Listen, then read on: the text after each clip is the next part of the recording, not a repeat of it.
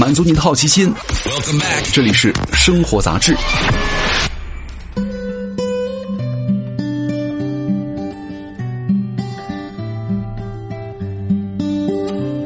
嗨，各位好，欢迎来到生活杂志，我是奥巴庆。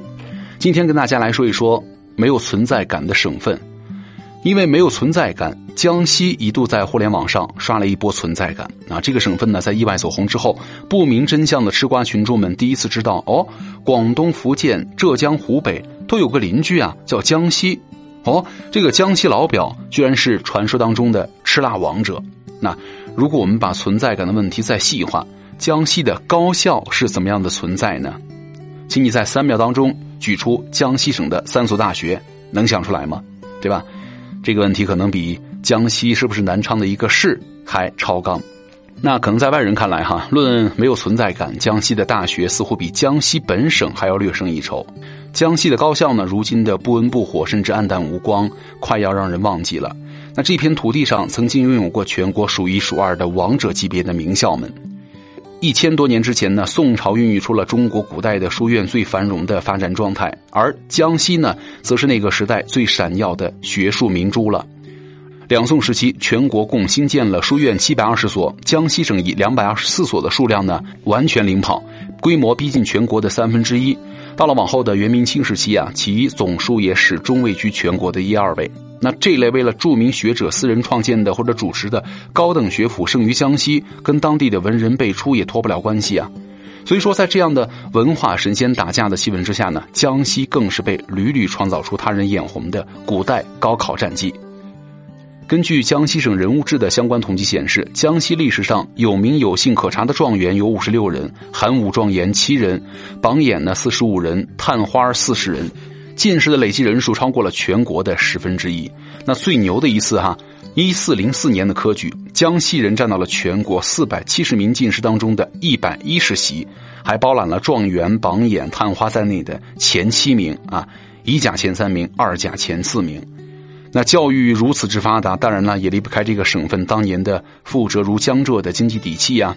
而随着旧时代的终结，加上战乱纷纷，对于江西省来说，不管是经济还是教育，两者命运呢，都在慢慢被改写了。古老的旧式的学院式微，但是呢，学而优则仕的观念呢，依然被当地学霸奉为一个神号。那这样的传统呢，一定程度上加深了新式学堂们的发展阻碍。直到了一九零六年，江西的新式学堂还处于消极怠工状态，省会繁荣之区官私立小学呢，还没有复原。同一时间呢，全国已经有了新式学堂超过了八千多所了，多地的新式学堂呢早就开始发力了。那高等教育的领跑者自然也在逐渐的易主。到了民国时期呢，江西的国立中正大学和另外两所国立的头等学校中央大学和中山大学统称为国内的大学翘楚。其实啊，国立中正大学是江西的王牌但是呢，也是其唯一的王牌彼时呢，北京、上海、江苏等地的高校阵营已经超过了江西了。他依然在高教界拥有了姓名，但是呢，已经不是原来的王者了。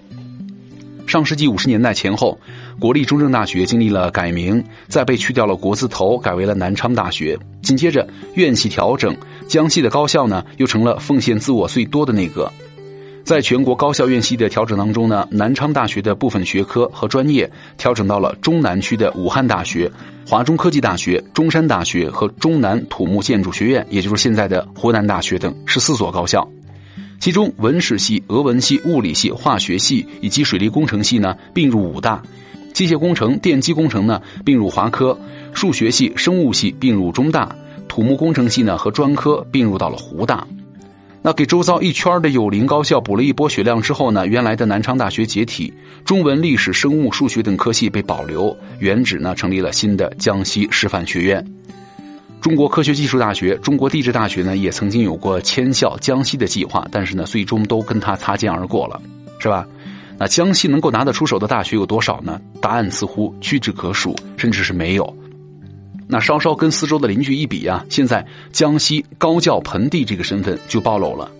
那浙江和安徽呢都有顶尖的浙大和中科大，福建呢坐拥厦门大学，广东呢有中大、华工做门面，那湖南呢有湖大、中南二将是吧？湖北则有武大和华科。不得不说，江西啊一带的省份手牵手，在其外围呢，普遍实现了高校的繁荣。反观自己，江西其实本身并不缺大学。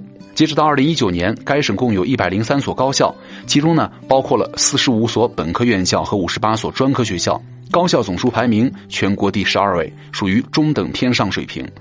但从层次上来看呢，江西的本科高校的数量是明显少于同一梯队的省份。另外，学科的实力也不甚理想。公布的数据显示，全省进入到学科前百分之七十的学科数量仅为九十门，占到了全国的百分之一点七六。而入选的学科呢，大多数居于 B 到 C 档次，拔尖学科少之又少。更扎心的是，之前二零一七年的一项研究，江西啊一年招收的博士生仅为三百余名，相当于比一所九八五高校招生的数量还少。硕士培养量呢，也位居全国的二十位之后了。那由之前国立中正大学分化演变成的新南昌大学，毋庸置疑也就扛起了全省高教的一面大旗了。另外呢，在高端人才方面，以国家杰出青年为例，哈，二零一五到一八年的江西籍的总国青数量达到了四十个，位居全国第七，但是呢，却在为他人做嫁衣。二零一九年，省内的杰出青年的人数为零，哈，出人才的传统呢一直在江西延续，只不过留人才的难度呢也在增加。自家培养出的好苗子，在后端呢屡屡留不住，便不得不追溯到最初的经济和教育原生问题上了。跟邻居诸位的 GDP 大佬相比呢，江西的经济总量基本垫底了。但不能够否认的是，从全国来看，其这两年的增速呢都在领跑，经济发展的总体排位呢也能够进入到国内的中游。那么对于省会南昌来说，虽然无法复制富豪深圳从高校洼地到名校扎堆儿的高校逆袭史，那这名中等生依然有一定的财力和人力优势，花足够的手笔打造好大学。不输东北和西北的经济水平，以及大量从江西走出去的成绩斐然的人才。尽管在外界看来，哈，跟各路的老牌和新兴的一线省市相比呢，论经济或者教育，如今的江西的发力依然少有存在感，它还是小的透明，甚至洼地。但是啊，对于生于斯、长于斯的人们来说，没人不希望他变得更好。高校变强，自家的培养的学霸呢，不至于挤破脑袋背井离乡发光发亮。发展选择变多，在这儿打拼的理由呢，才能够更充分。毕竟，比外人眼中的存在感更重要的是留在这片土地上的人，有没有希望拥有更多的成长机会？有多少机会能够过上更好的生活呢？对吧？好，感谢各位收听本期的生活杂志，我是奥巴庆，咱们下期见，拜拜。